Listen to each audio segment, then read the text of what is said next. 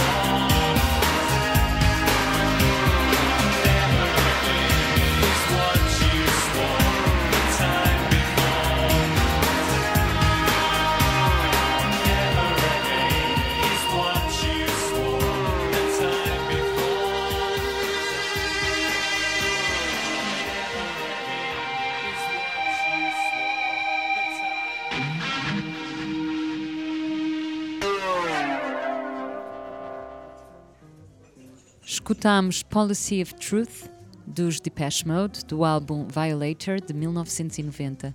Esta foi a escolha de Pedro Mexia para ilustrar o seu poema. Eu sou Inês Lima, a edição é da Raquel Guerra e este é o Café Poesia. Café Poesia